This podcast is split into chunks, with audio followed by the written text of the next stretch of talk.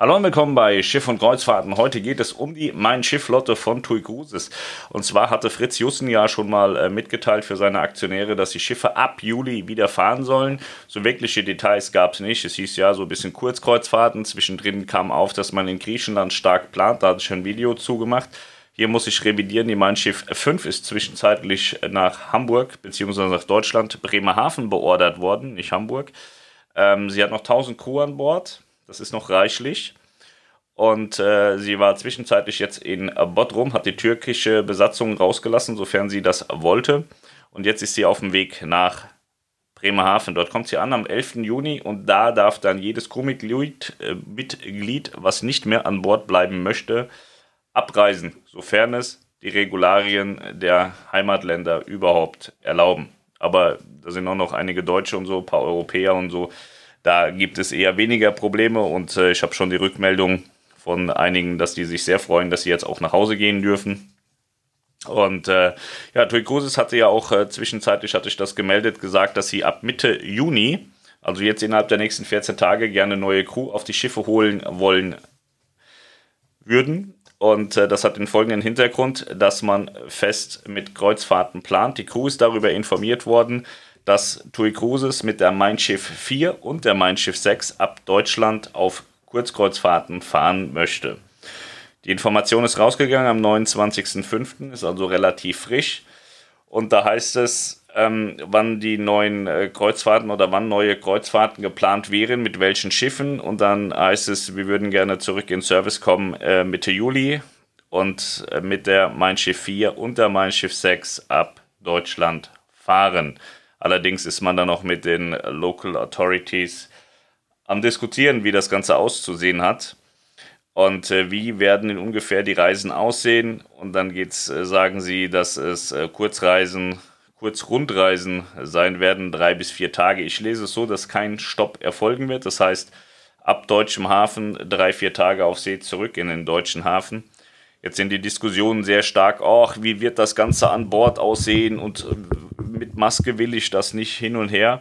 Ähm, entscheidend wird erstmal sein, was ist der Anforderungskatalog der Häfen, weil darum geht es in erster Linie. Es geht heute nicht darum, wie sieht das an Bord aus, sondern es geht erstmal darum, was haben die Häfen für Erwartungshaltung gegenüber den Reedereien und dann müssen die Reedereien erstmal schauen, ob sie diese Erwartungshaltung erfüllen können und wenn wie. Und dann geht es im zweiten Step natürlich auch darum, wie sehen die Vorkehrungen an Bord aus. Und äh, da sagen ja viele, ja, mit Maske, das möchte ich nicht und das ist ja dann kein Urlaub. Ähm, aktuell haben wir in Deutschland ja noch die Maskenpflicht, beispielsweise beim Einkaufen oder wenn wir ins Restaurant gehen, haben wir eine Maske zu tragen und am Tisch kann man sie dann ausziehen. Ich denke, dass es relativ identisch sein wird an Bord zu dem, was an Land auch gemacht werden muss. Es ist ja kein rechtsfreier Raum. Es ist nicht so, dass die Reedereien machen können, was sie wollen. Sie müssen da am Ende auch finale Konzepte vorlegen und die durchführen und durchziehen. Und ich kann mir nicht vorstellen, dass das jetzt massiv davon abweicht, was uns hier zu Hause an wunderschönen Dingen auferlegt wird. Es ist aber halt auch so, dass ähm, wenn Änderungen an Land stattfinden, dass diese wohl auch an Bord stattfinden werden. Das heißt, wenn es in acht Wochen heißt, ach nee, komm, wir brauchen jetzt doch keine Masken mehr, dann wird man die auch an Bord wohl nicht mehr brauchen. Die Sache ist jetzt, das ist alles kein Wunschdenken und Wünsche erfüllen von, von äh, Reederei an Gäste, sondern man kümmert sich darum, dass man das äh, so hinbekommt, dass die Regularien passen und die Behörden zufrieden sind, dass man wieder fahren kann. Deswegen würde ich mir jetzt da nicht allzu große Hoffnung machen. Da hieß es schon, ja, Tui Cruises wird alles Menschenmögliche tun, dass wir einen wundervollen Wohlfühlurlaub haben. Ne, die gucken in erster Linie, dass sie wieder losfahren können, weil es essentiell wichtig ist. Auch für andere Reedereien ist es essentiell wichtig, dass sie wieder losfahren können. Und wenn es dann halt eben so ist, dass die Gäste an Bord an verschiedenen Bereichen eine Maske tragen wollen, dann ist es bestimmt nicht so, weil TUI Cruises es unbedingt möchte und denen einen Wohlfühlurlaub versauen will, sondern weil es halt die Regularien sind, die sie einzuhalten haben. Und ich glaube aber auch nicht, dass jetzt ähm, alle Gäste sagen, das ist total schlimm, würde ich nie machen. Ich glaube schon, dass es da genügend gibt, die das machen würden. Ich würde das auch buchen, weil es macht jetzt für mich keinen Unterschied, ob ich zu Hause in einem Restaurant die Maske bis zum Tisch tragen muss oder an Bord. Wäre mir eigentlich egal, weil es macht für mich keinen Unterschied. Es ist ja nicht so, dass, es, dass ich dann an Bord schlechter gestellt wäre als zu Hause. Ich muss auch hier, wenn ich im Rewe einkaufen gehe, eine Maske tragen. Passt mir auch nicht, muss ich trotzdem machen, sonst darf ich nicht rein. So, es ist am Ende so, wer mitspielen will, muss sich eben an die Regeln halten. Und wer sich nicht an die Regeln halten will, der darf halt auch nicht mitspielen. So einfach ist das manchmal. Was die Preise betrifft, habe ich ganz oft die Rückfrage bekommen, was kostet das Ganze? Ich habe keine Ahnung. Ähm, gefühlt kann ich mir keine Ramschpreise vorstellen. Aber man kann natürlich für drei bis vier Nächte Kreuzfahrten, die ohne Häfen passieren, wovon ich ausgehe, jetzt auch keine riesen Luftsprünge machen. Das wird, wird definitiv spannend. Udo Lutz hatte ja gesagt, in diesem Roundtable, so wie ich das verstanden habe, gibt es nur Balkonkabinen. Also wir brauchen jetzt gar nicht anfangen, über, über Preise von Innenkabinen zu diskutieren, weil sie wohl innen und außen gar nicht verkaufen, nur Balkonkabinen und dann eben auch nur die minimierte Kapazität von 50 Prozent, sind 1000, 1200 Paxe, je nachdem, welche Schiffe man da nutzt bei TUI und äh, Deswegen glaube ich jetzt nicht an Preishammer von 2,99. Das wird, denke ich, eher nicht passieren. Ich glaube schon, dass man sich an vergangene Jahre orientiert. Was haben die Kurzkreuzfahrten gekostet und da vielleicht 10, 15 Prozent Abschlag macht. Ich glaube nicht an wahnsinnig günstige Preise. Weil das Produkt an sich ja eine Wertigkeit hat. Das kostet Geld, das All-Inclusive kostet Geld, das Schiff kostet Geld.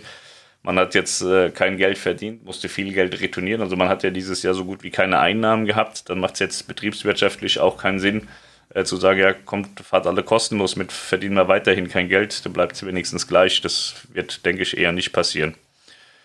Ja, so, wie gesagt, es soll Mitte Juli wollen sie starten. Ich denke, wenn sie das wirklich umsetzen wollen, müssen sie innerhalb der nächsten 14 Tage äh, sagen, ab welchem Hafen, zu welchen Daten, zu welchem Geld und dann wird das buchbar sein. Anders lässt sich das nicht darstellen. Ich glaube nicht, dass man es packt, in unter vier Wochen auch eine reduzierte ähm, Kapazität zu füllen. Und ähm, ja, ich finde schon stolz, dass man direkt mit zwei Schiffen startet. Ich hätte vermutlich für mich, wenn ich eine Entscheidungskraft und eine Reederei hätte, mit einem Schiff begonnen Jetzt will man direkt mit zwei Schiffen starten. Mal sehen. Bei der Crew sehe ich jetzt nicht so viele Probleme. Wie gesagt, auf der 5 sind noch 1000. Dann haben wir die 3, 4 und die 6 noch in der deutschen Bucht liegen. Und äh, die treffen sich jetzt alle vier. Das heißt, die 5 bringt 1000 Crew mit.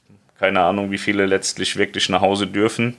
Dann kann man auf die 4 und die 6 entsprechend viel Crew transferieren um dann tatsächlich auch eine, eine Crew zu haben, um zu fahren. Also wahrscheinlich muss man gar nicht so viel Crew rekrutieren von außen, dass sie zurückkommt. Die vier Schiffe haben schon noch mehr als genug Crew dabei. Kann natürlich sein, dass verschiedene Teilbereiche nicht mehr in, in vollem Umfang da sind, äh, dass man da nochmal nachordern muss. Aber grundsätzlich, glaube ich, hat man jetzt keinen wahnsinnig großen Crew-Transfer zu bewältigen, um mit diesen zwei Schiffen das Vorhaben zu machen. Ich bin sehr gespannt, was aus der Griechenland-Geschichte wird. Dazu ist der Crew nichts mitgeteilt worden. Ich habe aber aus dem TUI-Unternehmen eben diese Informationen bekommen. Und für mich sieht Griechenland tatsächlich auch einfacher ähm, aus, als, als es äh, die äh, Deutschland-Rundfahrten sind. Muss man mal abwarten, ob das jetzt gänzlich äh, verworfen wurde. Wir haben ja noch die Herz, die 1 und die 2 auf den Kanaren. Die könnten relativ zeitnah auf den äh, bei den griechischen Inseln äh, sein oder in Griechenland sein. Bleibt auf jeden Fall spannend. Wichtig ist es jetzt nur, dass, wenn es umgesetzt wird, dass es alles vollkommen fehlerfrei verläuft, dass es keine Problematiken gibt und wenn es Probleme gibt, dass die sauber abgewickelt werden. Das ist der Tod einer jeder Reederei. Wenn die jetzt da auf Kreuzfahrt fahren, haben irgendwie einen Corona-Fall an Bord und das ganze Schiff muss 14 Tage in Quarantäne, dann brauchen die nie wieder losfahren. So in etwa hat es auch Udo Lutz geschildert. Das hat er schon sehr gut erkannt, dass das so sein wird. Und ich glaube, das wird dann auch niemand mehr verzeihen. Gerade im Hinblick darauf, dass äh, TUI verschiedene andere Dinge auch nicht so gut gemacht hat und im Moment auch noch schwer unter Beschuss steht äh, in, in, in Teilen der äh, TUI-Fangruppen, weil sie glauben, dass TUI nur mit Anwalt auszahlt. Das ist auch so ein Ding, das verstehe ich nicht, aber hatten wir auch wieder wahnsinnige Diskussionen gestern. Ich finde es ganz schön schwierig, dass auf der einen Seite alles, was Tui Cruises macht, total verteidigt wird. Und wenn sie dann eine Sache machen, die alle machen und im Prinzip auch nicht wirklich anders darstellbar ist, weil es eben, ein, weil, weil die Pandemie eben Dinge beigebracht hat, die man vorher nicht hatte, dass man sie da deswegen so vergewaltigen. Das, das, ich verstehe das nicht, aber ich habe Tui Cruises Fans tatsächlich in Summe noch nie richtig verstanden. Da gibt es ganz, ganz viele, die sind total klar und können auch differenziert denken und verstehen auch, wenn man etwas kritisiert, aber da gibt es auch andere, das ist sektenähnlich. Das kannte ich früher nur von AIDA, aber ich glaube, die fahren mittlerweile alle TUI, weil sich hat, das Bild hat sich sehr, sehr stark verschoben. Aber ich wünsche mir, dass das funktioniert hier mit TUI Cruises, dass sie tolle Reisen machen können mit der 4 und der 6 und ich finde so drei, vier Tage auf See nach dem, was wir die letzten Wochen und Monate hatten, sind durchaus sicherlich auch in Ordnung. Und auch für mich dieses Mal würde ich sagen, ist es in Ordnung. Tui ähm, sticht ja jetzt nicht daraus, äh, dafür heraus, dass sie jetzt wahnsinnig viel Action und so bieten an Bord. Man hat einfach seine Ruhe, kann ordentlich essen. Und äh, ich finde das jetzt gut. Ist eine gute Abwechslung. Ich habe jetzt auch öfter gelesen, ja, das ist mit der Anreise voll blöd, weil ich komme aus dem Allgäu. Ja, das ist natürlich blöd, wenn man vom, vom Allgäu oder aus dem Allgäu kommt und muss nach Hamburg, nach Rostock oder nach Bremerhaven oder Kiel, je nachdem, wo, wovon sie nachher tatsächlich fahren wollen. Ist natürlich ein Riesenweg, aber man kann es ja verbinden. Ne? So Ostsee ist schön, Nordsee ist schön, kann man ja noch einen Landurlaub irgendwie mit dranhängen. Ist ja auch möglich. Und ansonsten haben wir es im Norden natürlich recht schnell in die Häfen und ja, wenn die Preise passen, ist das auf jeden Fall eine schöne Last-Minute-Aktion, die man da machen kann, sofern man flexibel ist, Zeit hat und Geld hat. Viele sagen ja, Corona hätte sie so massiv geschädigt, dass sie sofort ihr Geld wieder brauchen. Einige davon habe ich jetzt erkannt, die gesagt haben, geil, ich buche das sofort wieder. Fand ich auch fragwürdig. Letzte Woche oder vor zwei Wochen hat man noch erklärt, man braucht dringend einen Anwalt, um sein Geld zu bekommen und um über die Corona-Pandemie hinwegzukommen. Und eine Woche später heißt dann, ah super, jetzt kann ich ja die nächste Reise buchen. Finde ich auch schwierig, aber so ist das im Leben. Ich wünsche euch einen schönen Dienstag. Heute soll noch äh, total tolles Wetter sein bei uns, morgen auch. Und danach wird es wieder kalt und nass. Ist ein bisschen schade, ist vielleicht der Sommer schon rum. Ich hoffe nicht. Ja, in diesem Sinne macht's gut, bis zum nächsten Mal. Ciao.